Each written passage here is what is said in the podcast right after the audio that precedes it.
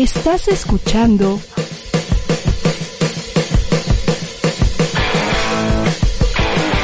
ADR Networks. Seguimos activando tus sentidos. ¿Qué tal? ¿Cómo está? Bienvenidos a este programa Tres Alegres Compadres. En esta semana, dentro de unos 15, digo 15, unos 10 días, será la fiesta de Navidad y hoy les tenemos eh, preparado un programa, eh, va a estar un poquito extenso, así que van a ser dos martes los que hablemos sobre el tema, sobre el tema de la Navidad, los orígenes de esta fiesta. Es, contrario a lo que se cree, la fiesta cultural más eh, eh, popular en todo el mundo, sin embargo, no es la, la principal fiesta de la cristiandad. La principal fiesta de la cristiandad, por supuesto, es la Pascua, el domingo de resurrección. Sin embargo, una cosa es lo religioso y la otra cosa es lo cultural. Pocas festividades en el planeta tienen la popularidad de la Navidad, inclusive países donde no creen en Jesucristo, se celebra la Navidad, por ejemplo Japón, que le llaman Kasitarasu, la fiesta de los regalos. Sin embargo, gran parte de lo que nosotros eh, practicamos durante la Navidad, pues no tiene mucho que ver con, con realmente la, fiesta que se celebra, sino que ha sido este, esta incorporación de distintas culturas, de, de distintas tradiciones, este, esta simbiosis que ha hecho el cristianismo para irse popularizando, que adopta, si no es que sustrae, eh, tradiciones culturales de otros de ellos antagónicos al cristianismo, hay que decirlo, algunos de ellos bárbaros, eh, y lo ha ido y lo ha ido conformando en esta fiesta. Total que para el siglo XXI llegamos con un montón de adornos y de cantos y de costumbres que no sabemos ni de dónde vienen y de eso vamos a platicar el día de hoy. Le doy la bienvenida a Roberto Cárdenas que está ahí en su casa con una bandera de Grecia, de México, de España, de Estados Unidos y de quién sabe otra cosa, y a mi querido compadre Miguel Bárcena que está atrás con un montón de libros. Compadre, es un gusto y efectivamente, como mencionas, pues vamos a hablar sobre la, sobre pues, a, a lo que hemos llegado, lo que festejamos en México y en otros países en la Nochebuena y en la Navidad. En Estados Unidos, por ejemplo, no hacen cena, hacen comida. Aquí hacemos cena, después estamos los regalos y al día siguiente, pues es el famoso recalentado y todas estas eh, costumbres y tradiciones que las sentimos hasta muy nuestras, como muy mexicanas, cuando pues obviamente son importadas y como decías, se fueron integrando en distintas épocas, de distintas culturas, de distintas tradiciones, pero que bueno, desde la fecha habría que empezar diciendo que pues es una- el nacimiento de Jesús o la natividad de Jesús, lo que la conmemoramos en estas fechas y es meramente simbólico porque de entrada no se sabe con exactitud en qué época nació Jesucristo. Algunos piensan que pudo haber sido entre abril, ma- marzo, abril, mayo, otros hablan de que pudo haber sido en septiembre o en octubre, de acuerdo a ciertas eh, circunstancias que hay. Y después, pues, quizá unos 200, 200 años, 50 años después, se empezó ya de alguna manera a conmemorar el nacimiento. Lo que sí es un hecho, independientemente de las culturas, quizá para la China y obviamente para la comunidad judía, pues el nacimiento de Cristo marca sobre todo la cuenta de los años a partir precisamente del mismo y, por eso pues el año en curso que llevamos, nosotros vemos los calendarios, eh, todos se refieren a antes de Cristo, después de Cristo, y a partir de esa fecha, pues es que se han venido desarrollando muchas de las cosas de las que vamos a estar hablando el día de hoy, compadre Roberto. Claro, mire, a mí me gustaría, como siempre, empezar por el principio. Y este principio, cronológicamente, empieza hace muchos siglos, pero muchos siglos. Estoy hablando de Babilonia. Y en Babilonia eh, me gustaría hablar, pero no lo voy a hacer, de Nimrod, de Tamud, de Samiramis, eh, que tuvieron que ver, pero sobre todo, y aquí lo importante es hablar de Mitra, del, del dios eh, solar entre lo que ahorita es Irak, que antes eran pues, los babilonios, estoy hablando de incluso 17 siglos antes de Cristo Así es. de ese tamaño. Y este y lo curioso está que Mitra, no sé si le suene algo, eh, Mitra, según cuenta la leyenda, nació de una roca en una cueva eh, rodeado de borreguitos. en donde estaba sus, eh, su papá y su mamá. Y bueno, pues digo, no sé si les suene por dónde van los tiros, ¿no? Este, estoy hablando de que fue hace muchos, pero muchos siglos antes de que eh, eh, supuestamente el, eh, el Cristo judío naciera, ¿no? Jesús, Jesucristo. pero la, similitud es muy grande y es que es interesante porque en este caso el mitranismo tuvo mucho, mucho empuje entre los soldados romanos de las legiones romanas se hizo, el, bueno, fueron grandes seguidores, sobre todo hacia finales de la época romana. Y lo curioso está también, que mucha gente no lo sabe, que muchos de los, de los, eh, de los últimos soldados de las regiones romanas, en realidad no eran romanos o lo que ahorita diríamos italianos, eran germanos, eran lo que ahorita diríamos alemanes, que para ellos era un orgullo pertenecer a las, a las romanas con las que habían convertido por, por siglos, o sea, contra ellos no, no, no con ellos, sino contra ellos. Finalmente acabaron pasándose del lado, o sea, pasando el Rin, se fueron hasta hasta hasta hasta Roma, lo que era ya el Imperio Romano, y curiosamente empezó ahí ya un sincretismo donde eh, por un lado estaba eh, las costumbres, los dioses y todo eso que habitaban en Roma, y por otro lado las costumbres que ellos traían de Alemania y del norte de Europa.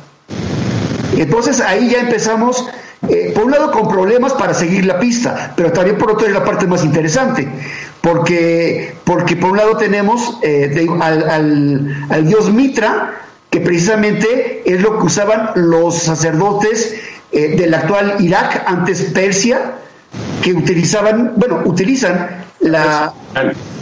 Perdón, el, Era Irán, este, eran los babilonios, los de Irak. los babilonios. E, eran Irán y Irak, ¿no? Más o menos, ¿no? Sigue siendo. La, sigue siendo, eh, son, ahora, son ahora eso. Entonces, bueno, el, dios Mitra este, pasó a formar parte de las legiones eh, romanas y, bueno, pues ahí es donde empezamos. Eh, bueno, por cierto, supuestamente el dios Mitra nació en la, en la noche entre el 24 y el 25 de lo que ahorita sería diciembre, según la leyenda. Ya, te lo pongo de esta forma. Todos los pueblos de la antigüedad medían los tiempos de acuerdo al calendario agrario, al calendario cíclico. Eh, y entonces, eh, el, el, que guiaba, digamos, hasta la fecha, el ciclo agrario, pues es el sol. el solsticio. Está cerca del sol. Eh, era muy importante, sobre todo para los países del hemisferio norte, el momento en donde la noche empezaba a hacerse cada vez más corta y empezaba a volver el día. Hay países en el norte del mundo en donde noches y días duran seis meses, es decir, qué padre tener un día este, que te dure seis meses, pero imagínate una noche de seis meses. Entonces, cada que veían que empezaba a, alejarse los días, las noches, digamos, largas, ellos eh, iban calculando los ciclos agrarios. Y, por supuesto, cuando finalmente determinaron el solsticio de invierno, que es decir, cuando es la noche más larga del año para que al siguiente empiece a crecer el día y a decrecer la noche, ese es el día que ellos celebraban. Y esto no solamente eh, los cristianos, ese, ese día, el solsticio de invierno, evidentemente es el 25 de diciembre. El dios Mitras de los, de los babilonios. es el día del nuevo sol, precisamente. Exactamente.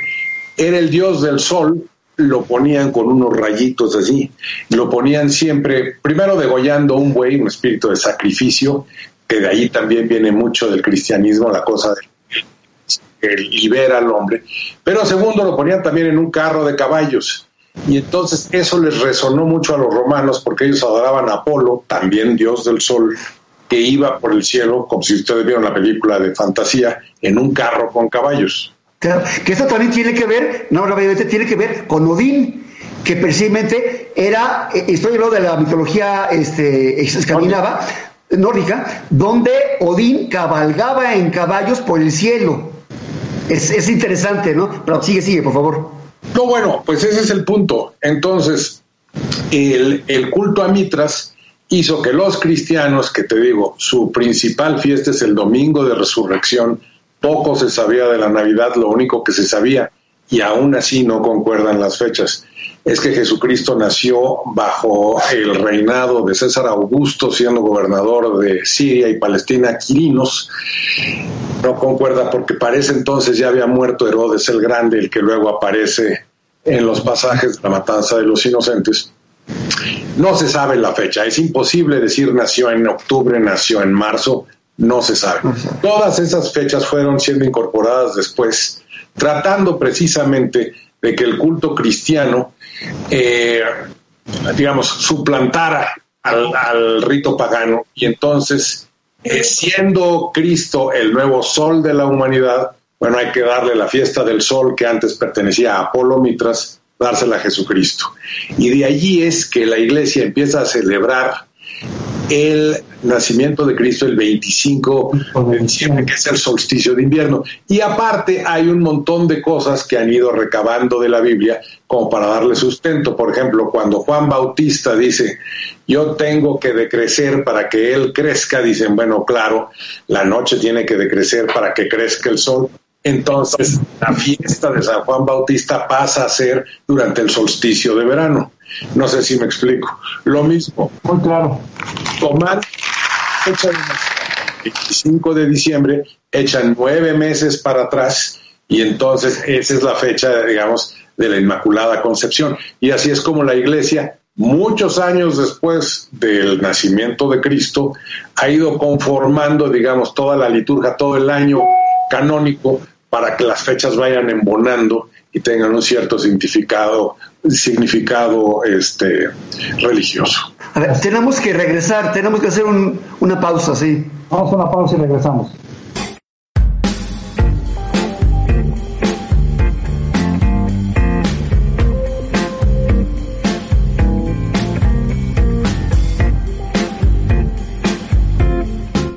Drusco and Friends es un programa lleno de entrevistas con un estilo único. Se deba a todas las agencias en las que has trabajado, inclusive, inclusive llegaste en algún momento a trabajar.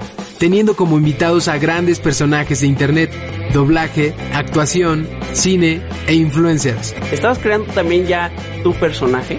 Me causa mucha emoción el día de hoy tener aquí a Alex Montiel. Gracias, Brusco. ¿Cómo estás?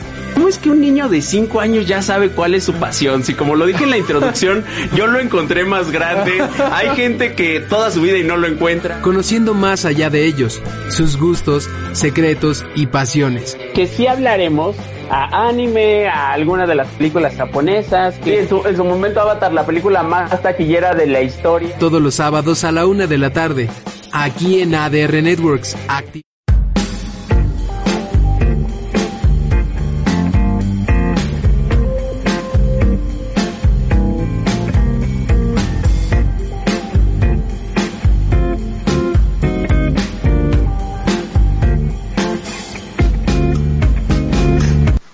Pues ya estamos de regreso en Tres Alegres Compadres. Este y el próximo programa estaremos hablando del origen, del significado y de cómo ha venido evolucionando la celebración o la conmemoración de la natividad del nacimiento de Cristo para los católicos y prácticamente para todo el mundo.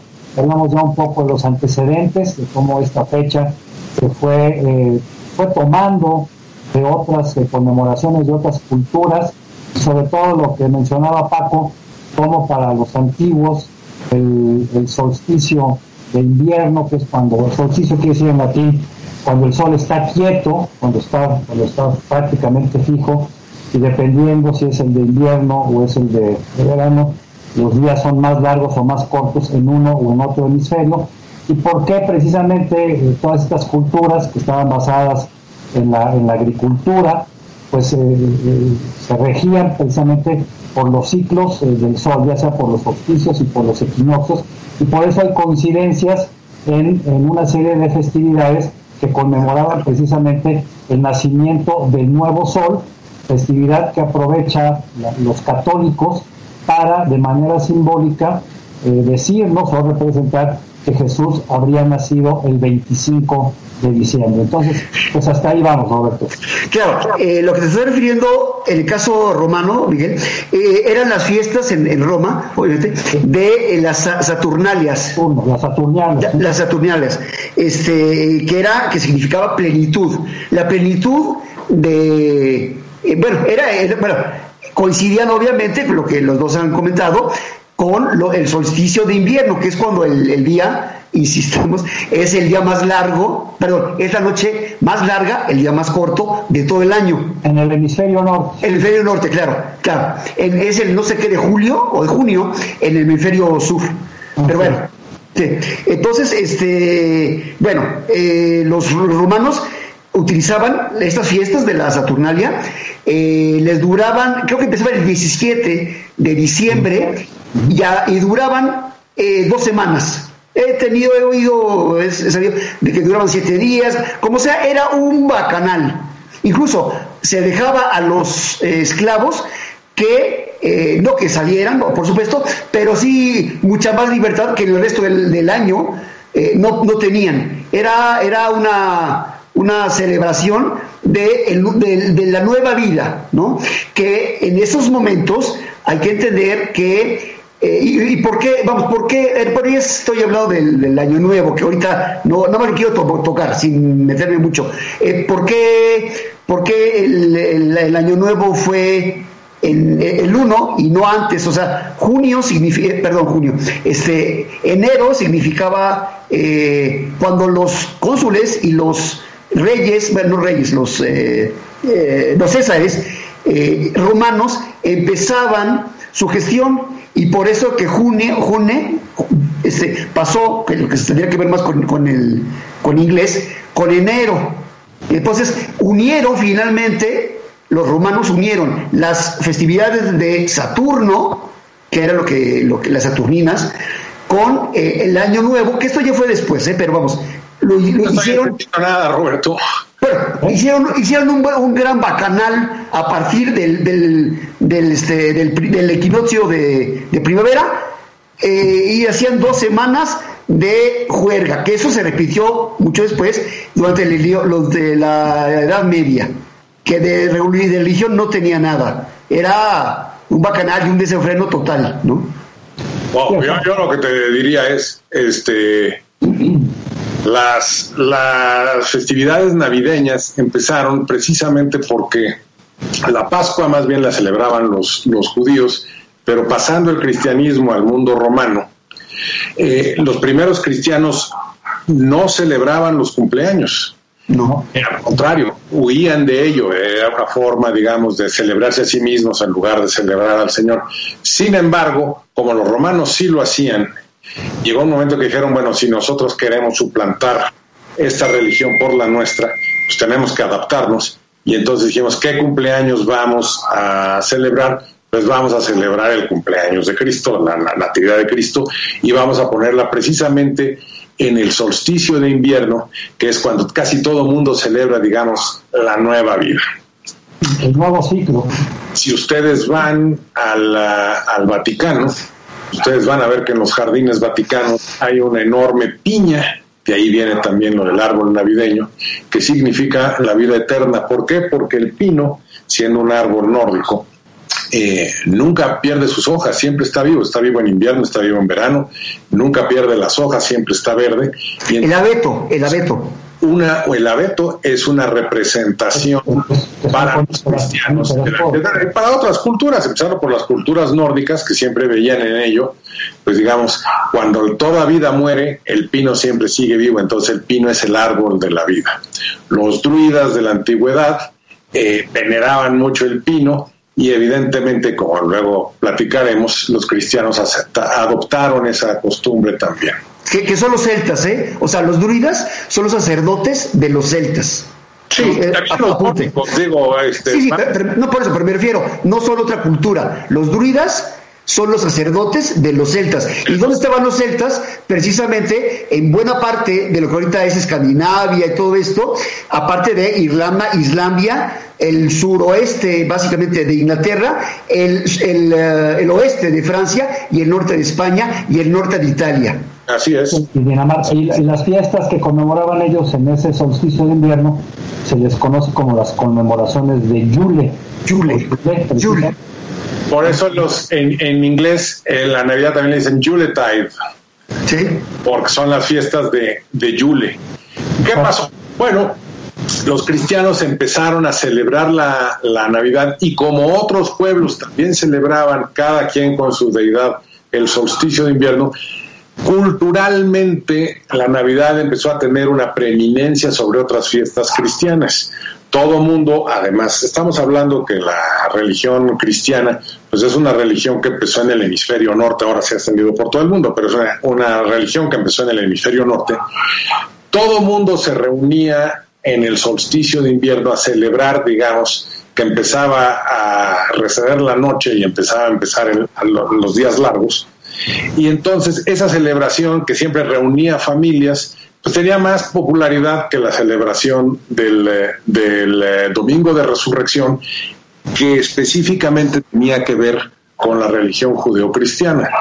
Tanto para los judíos el Pesach, la Pascua, que es, digamos, el viernes sábado el lunar, como el Domingo de Resurrección, que más o menos cae por esas fechas no concuerda el calendario gregoriano y el calendario lunar para decir siempre que sea Viernes Santo también es Pesach, no, no va por ahí. No. Pero coinciden más o menos lunar y, y, este, gregorianamente las, las fechas, más o menos.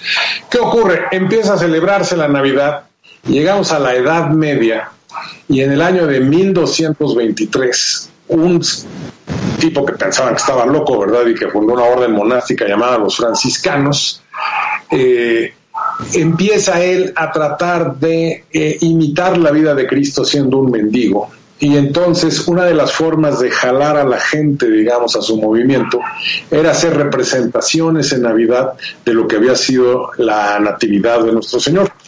Y entonces, con él nacen las pastorelas, que para la Iglesia Católica ha sido un, un uh, instrumento didáctico enorme. Aquí en México, por ejemplo, tras la conquista, no se hacían iglesias de enormes bóvedas, sino de enormes atrios para que llegaran todos los pueblos indígenas a bautizarse.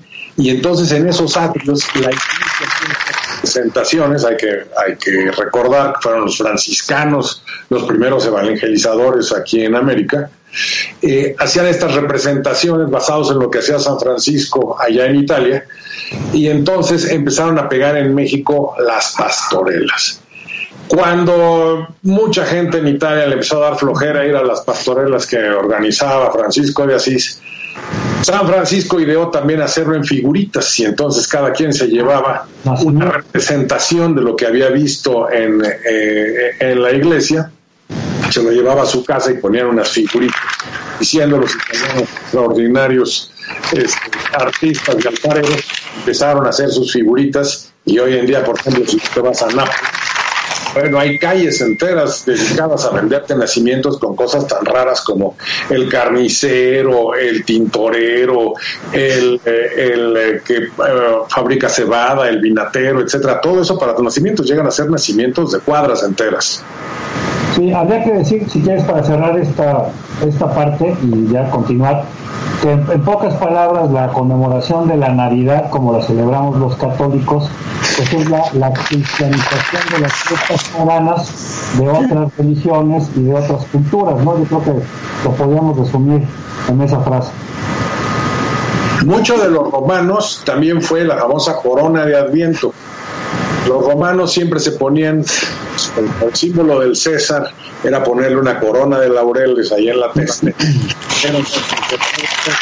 Jesucristo, no le vamos a poner una corona de laureles encima porque ya tuvo una corona de espinas. Y entonces se ponía lo que se llamaba la corona de Adviento. Eh, la corona de Adviento nos llega hoy en día a nuestras festividades como la corona que colgamos en la puerta, pero antes se ponía en el centro de la mesa y se le ponían cuatro velas. Se iba prendiendo una vela por cada domingo de Adviento y se iba rezando en familia. Cuatro, cuatro semanas. Cuatro semanas. ¿Qué significa de preparación? O sea, Adviento es preparación de cuando recibes a alguien por primera vez en tu casa o en el templo. Así es.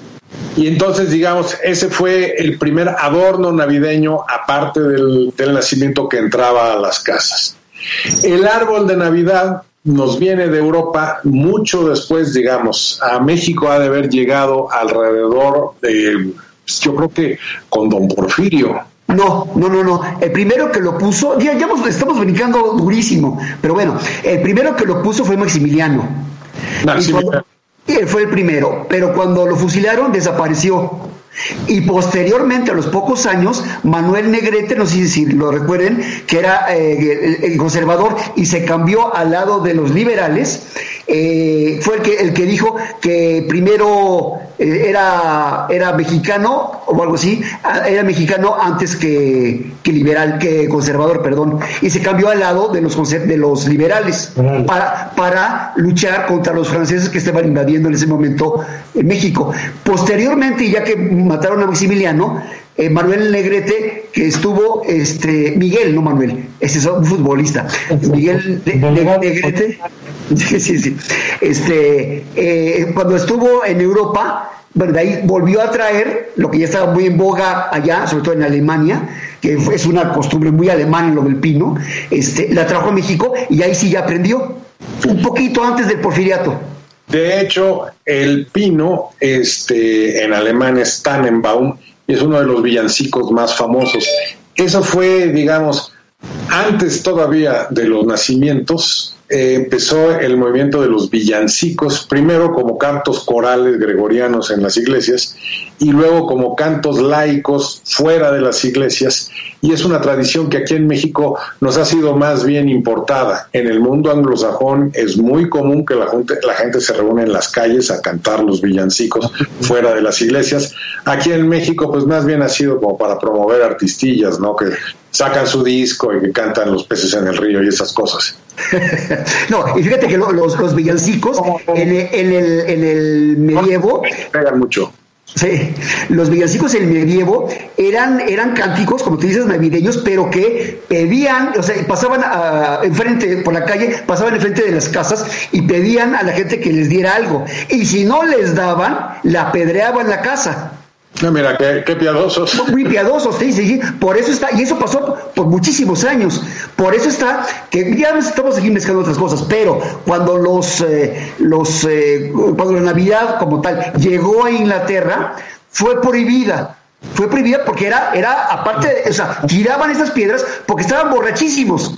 Era como en los tiempos de los romanos, un bacanal. Y entonces asaltaban, robaban, violaban, estaba todo el mundo tirado en las calles en las noches, de borrachos. Entonces, las, Como las- Fermines, ¿no? Como los- Fermín, sí, sí, sí. Entonces, la, la- y cuando eso pasó incluso a Estados Unidos, se prohibieron porque los puritanos eh, eh, no podían permitir que en esas festividades que supuestamente eran para, para adorar la venida de, de, de- de Dios, de su Dios, este, pasara lo que estaba pasando en Europa o que había pasado en Europa. Entonces, por bastantes años, las prohibieron en Estados Unidos por los, eh, los protestantes, pero posteriormente hubo gente que las retomó y ya empezaron a tomar un, un cariz mucho más eh, cristiano, ¿no? Y como dice Paco, más, eh, pues más decente, porque era una borrachera y un robo, apedreaban casas, este, se robaban caballos, bueno, el medievo fue la debacle.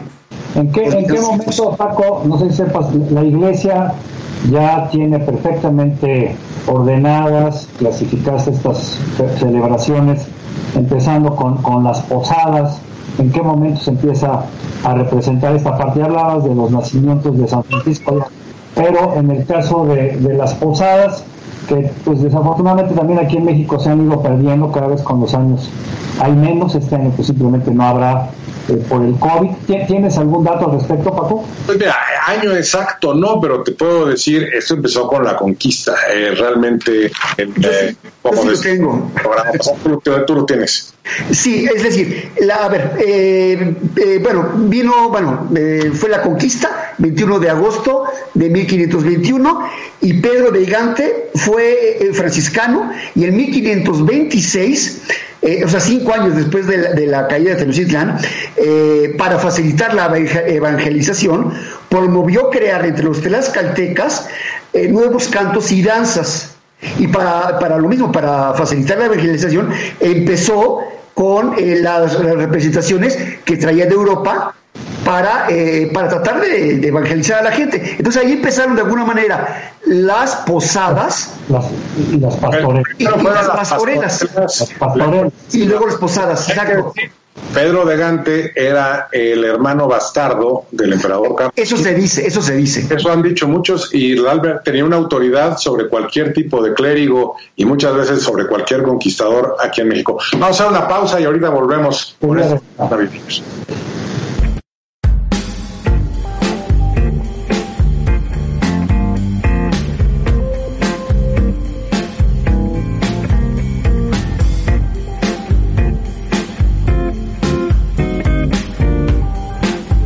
Magdalena Ley te invita todos los jueves a las 9 de la noche a la llave maestra. Pasando, ya saben que ahorita están las redes colapsadas, ¿no? De, estar más en, armonía con nosotros mismos, con, con grandes cambios. Un programa enfocado al mundo de la espiritualidad. Y en la presencia definitivamente de todos mis ángeles, porque en el momento en el que entré ahorita a este lugar, encontré una pluma, lo cual se los tengo que compartir porque es, es como esta energía. ¿Sabes el destino? Conocí a Pepe Campos y, y hubo una conexión especial, ¿no? Eh, hubo una conexión.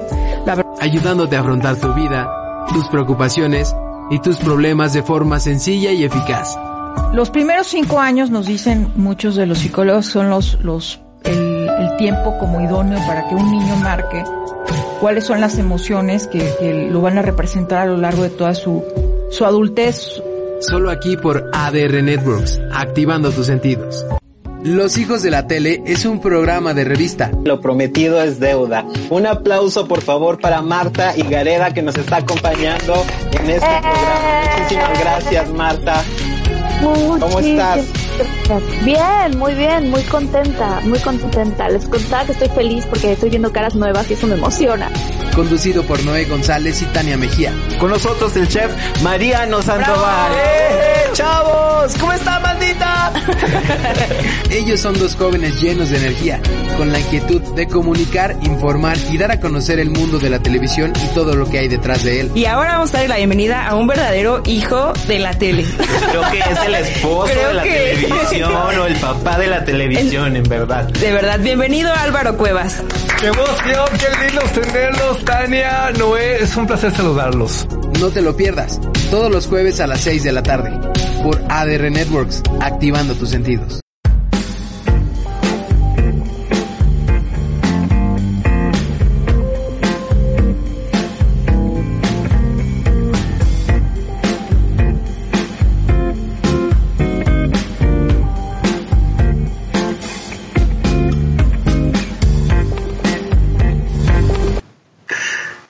Estamos de regreso para este eh, segundo, más bien, este fue el segundo corte para la, para la siguiente, eh, la, siguiente parte, en donde estamos hablando de la Navidad en general, y ahorita lo que voy a hablar es un poquito de la Navidad en México, y para ello eh, es interesante saber que la, famosa piñata mexicana no tiene nada de mexicana, es China en realidad, que de ahí de China pasó a Italia, de Italia a España y de España a México. Yo mucho tiempo había pensado que había venido por el lado de China. No, vino de Italia, España y México. Y las siete puntas representan los siete picados capitales, ¿no? Y este, pues le pegamos ahí este, hasta romperla, precisamente porque, porque estamos luchando contra los siete pecados capitales, ¿no? Le pegamos, o supuestamente le deberíamos de pegar enfrentados, porque la, la, la fe que tenemos es ciega y eso nos permite precisamente darle y acabar con, con ello. Pero a ver, es, cierto lo que dices, viene de, de, China hacia México vía Italia e España. Obviamente México le aporta muchos aspectos eh, coloridos, eh, las figuras, bueno, la estrella, eso ya era algo que, que, venía así y aquí poco a poco se fueron desarrollando infinidad de, figuras que van incluso de acuerdo con, con la moda o la, o la coyuntura. El chavo del 8. Pues el que hiciera Donald, Donald Trump, López Obrador, este, Spider-Man, el que sea. Pero eh, curiosamente en, en, muchos países en la actualidad que no conocen el origen, en muchos, incluyendo Estados Unidos, piensan que las piñatas son mexicanas. Que Inclusive en los países que mencionaste, en Italia ya no hay la costumbre de la piñata ni en no. España. No. Eh, se ve como una costumbre mexicana. Ha de haber sido una, una costumbre medieval que llegó acá, acá pegó, a la gente le encantó eso, vamos a agarrar a golpes a los, algún objeto, cosa que los mexicanos somos buenos para destruir, y en cambio en esos países lo, lo empezaron a ver raro. Folclórico. Y desapareció esa, esa costumbre sí. al punto que, como bien dices, en todo el mundo se piensa que la piñata es mexicana. Sí, pero no, es China. Y bueno, y otro, otra cosa que eso sí es mexicano, incluso es del sur de la, es de, eh, es bueno, la planta, ya sabemos, eh, la planta de Nochebuena, que en realidad sus hojas rojas no son la flor, la flor es pequeñita y chiquita, redonda. Las hojas rojas que conocemos de la, de la Nochebuena son hojas, no es la flor que, que, ha pasado como la flor de Nochebuena, pero no. Eh, originalmente, esto, bueno, es eh, el origen, me parece que es Guerrero, Oaxaca, la sierra de Guerrero y Oaxaca, un poco Chiapas, y cuando vino el primer eh, embajador de Estados Unidos, de ya Estados Unidos, en la nueva república, en ese momento imperio mexicano, con Agustín de Iturbide, el primer embajador que fue eh, Joel Robert Poinsett, cuando se regresó a Estados Unidos, se llevó, y curiosamente en Estados, en Estados Unidos se, como, se conoce como la poinsettia, por su apellido, y es, es lo que nosotros conocemos como la flor de Nochebuena, que ya en todo el mundo se conoce como la flor eh, propia de, de, estas fechas navideñas, ¿no? Y el origen, pues es mexicano. Y, antes se pensaba, bueno, antes la, digamos, la planta navideña, parte del árbol de Navidad, el que ya habíamos estado hablando, eh, se pensaba que era la, la, la este, planta navideña, era el muérdago. También había la costumbre de poner enormes cordones de muérdago en, la, en, en, en las casas, se veía como festividades, el famoso Holly, y todavía en los países anglosajones hay una costumbre de que si te paras debajo de la hojita de muérdago te tiene que dar un beso. Bueno, el muérdago y la flor de Nochebuena tienen una forma más o menos parecida, ¿no? Hojas así puntiagudas. Y entonces Joel R. Poinsett se lleva esta planta a los Estados Unidos y en los Estados Unidos causa la sensación porque es un muérdago rojo, ¿no? Grandote. Y entonces él empieza con la cosa de que esta flor solamente se da en invierno, omite decir que... Y entonces, en el siglo XIX, donde pega mucho el reino de la reina Victoria, el imperio británico, casi todo lo que adoptaba el imperio británico se difundía por todo el mundo. Hay que pensar que pues, el imperio británico... Eh, es la primera potencia. Iba Canadá, Australia, Sudáfrica, y todo el mundo lo decoraba de acuerdo a la moda inglesa. Y entonces a los ingleses les gustó esto de la flor de Nochebuena y también la, la adoptan. La flor de Nochebuena es, digamos, la contribución más famosa, y es así auténticamente mexicana, que ha dado nuestro país a las fiestas eh, navideñas. La flor de Nochebuena la usaban para decorar estas eh, representaciones de la Natividad llamadas las pastorelas, que eran un poquito así como que escuelita didáctica, si tú quieres con chistes y estas cosas, hasta la fecha la famosísima pastorela de Tepoztlán. Tepoztlán. Ahí fuimos varias veces, ¿te acuerdas? Eso, ¿verdad? Eh, para que los nuevos fieles cristianos entendieran más o menos la historia de la redención humana mediante el cristianismo.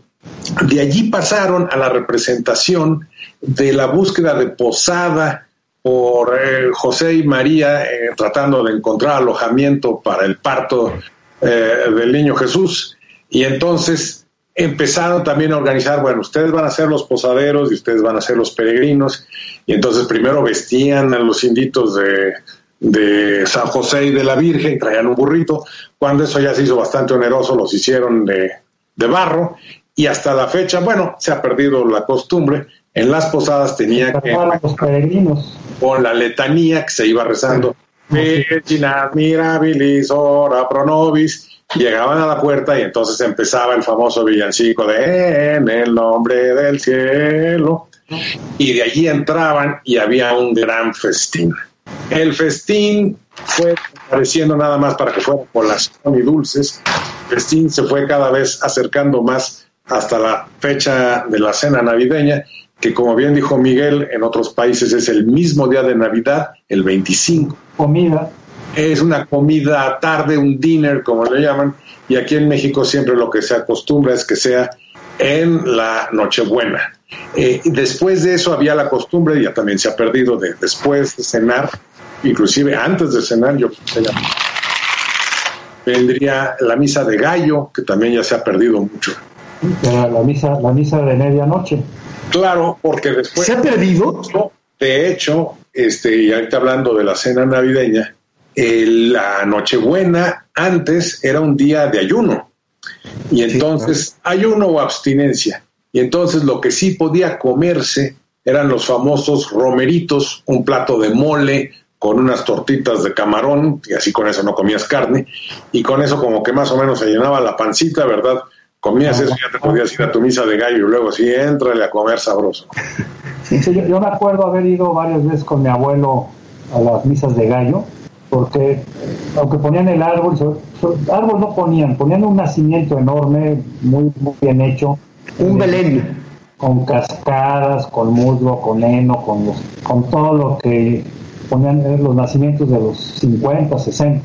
Pero lo importante era ir a la iglesia a la misa de gallo. No había una cena formal, como tal se cenaba temprano, y después lo importante era ir, era ir a la misa y estar justamente a la misa medianoche, que supuestamente simbolizaba o representaba ya la- el nacimiento de Cristo, eh, digamos, en los primeros minutos del, del 25. Pero como los mexicanos somos muy buenos para hacer puentes y alargar todo, pues entonces nos aventamos todas las posadas, la Nochebuena, el recalentado y luego lo repetimos en Año Nuevo y luego vienen este, los regalos del, del 6 de enero de los Reyes con, con los, eh, la rosca y luego los tamales y si nos vamos un poco más atrás pues empezamos con la conmemoración de las mañanitas a la Virgen de Guadalupe y pues de ahí pues, tenemos este puente Guadalupe Reyes famoso ¿no? el de Guadalupe Reyes ¿no? pero eso ya es aportaciones muy muy mexicanas a las conmemoraciones Y ya lo están ampliando, ahora va a ser el Muertes Candelaria. ¿Muertes? Muertos Candelaria. Que vaya desde Ah, ok. el Día de Muertos a, Sí, sí, sí, sí, a hasta los tamales, ¿no? Porque nos encanta la, la fiesta. Hablando de la cena navideña, pues lo tradicional, o lo que ahora se considera lo tradicional, es el pavo, que también es una aportación de México al mundo de la cena navideña. El guajolote. Es un clásico caso de ping pong, ¿verdad? No lo cenábamos aquí, aquí lo que se cenaba era el lechón español, pero los norteamericanos les gustaba el pavo, los norteamericanos lo exportan a Inglaterra, Inglaterra encuentra esta ave rarísima y en lugar de ponerle México le pone Turkey, que quiere decir Turquía, pensando que el pájaro ese, como Era traía Turquía. un poco así que le colgaba, parecía así como que la... la este, El, el gorrito de los soldados. Este, el fez, ¿verdad? Que, que- que tiene así una escobetilla que le cuelga. Le pusieron turkey al, al animal. Antes en Inglaterra lo que se cenaba, un plato rarísimo que ahorita algunos este, conocedores, algunos chefs que quieren aventarse el tiro, lo están este, reintentando en Inglaterra, era la cabeza de jabalí. De hecho, hay un villancico medieval sobre la cabeza de jabalí, que era el plato de reyes. Y llegaban ¿Caballo parado? los, lo- este, los sugieres ¿verdad? iban cargando una enorme cabeza de jabalí asado con una manzana, pero yo creo que ha haber sido una bronca espantosa. Digo, primero desollar al animal, luego quitarle el hueso, luego conservar la forma de la cabeza, luego meterle la fruta. Cuando llegó el pavo dijeron, ay sí, qué maravilla, el diablo con el jabalí. Y pusieron el, el pavo y cuando eh, don Porfirio, que aquí en México empezó, digamos, a, a tener un poquito de bonanza económica y a copiar lo que pasaba en otros lados del mundo, pues la eh, influencia comercial eh, cultural del momento pues era Inglaterra, empezaron a copiar las, las costumbres inglesas y entonces readoptaron nuestro mexicanísimo pavo, ya no para hacerlo mole de guajolote, sino para hornearlo a la europea, y así es como ha llegado hasta nuestros días en la mesa de Navidad el pavo.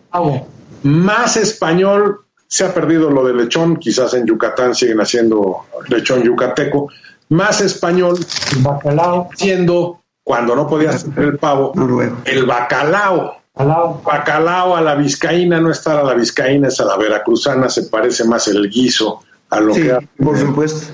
en Veracruz que lo que hacen en Vizcaya. Pero, como te digo, siendo la Nochebuena un día de ayuno o de abstinencia, entonces decía, bueno, no podemos comer carnes, hagamos un plato sabroso con pescado. ¿Qué, qué pescado es así sabroso y bien condimentado? Esto, pues el bacalao. Y pues como Veracruz era nuestra puerta al mundo, llegaba, digamos, el bacalao a la vizcaína, aquí lo mejorábamos metiéndole chilitos y un montón de cosas más, también lo hicimos con la paella, y llegaba finalmente hasta nuestra mesa el bacalao a la, entre comillas, vizcaína. Vizcaína. De modo que aquí en México hemos comido, eh, a veces en la misma cena, tanto romeritos como bacalao, como pavo. Y falta el famosísimo fruit cake, el, el, eh, el tronco, el tronco de Navidad. el tronco de Navidad. Ese tiene un origen muy interesante. A ver. El, el origen es que, bueno, a mí me gustaría para el siguiente programa, pero bueno, doy un adelanto.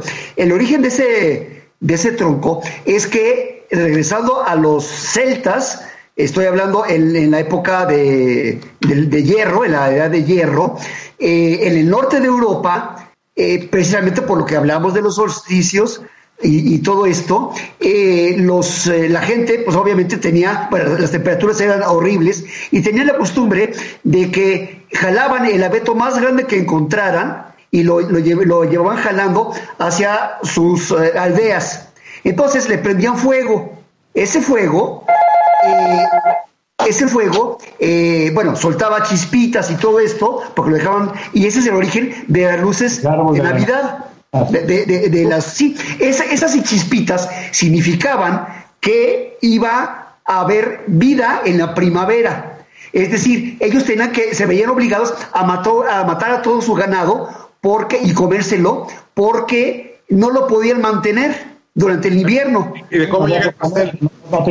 El, el pastel lo que pasa es que representa ese tronco de, eh, de, de, eh, de dulce, bueno, que está res- eh, perdón. Sí, el árbol, el tronco de árbol.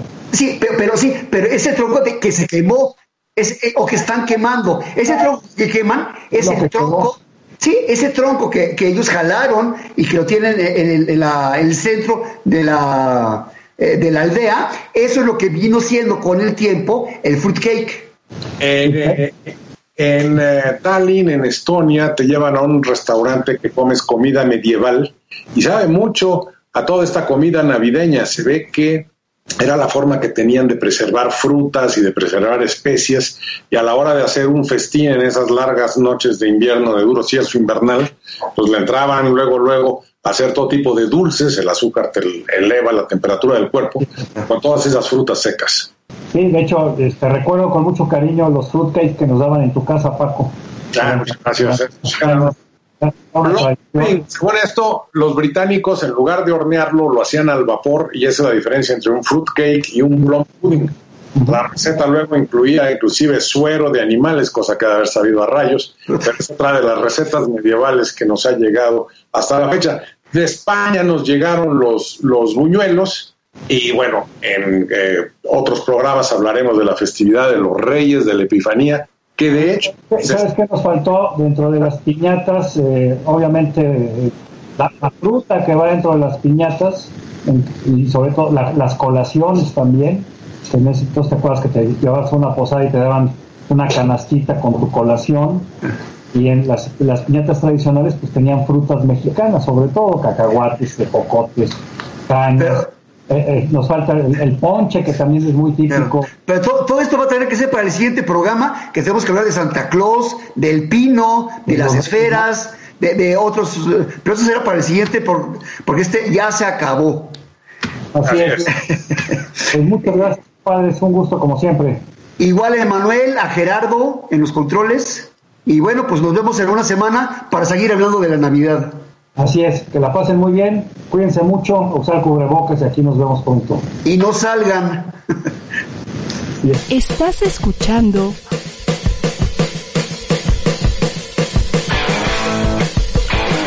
ADR Networks. Seguimos activando tus sentidos.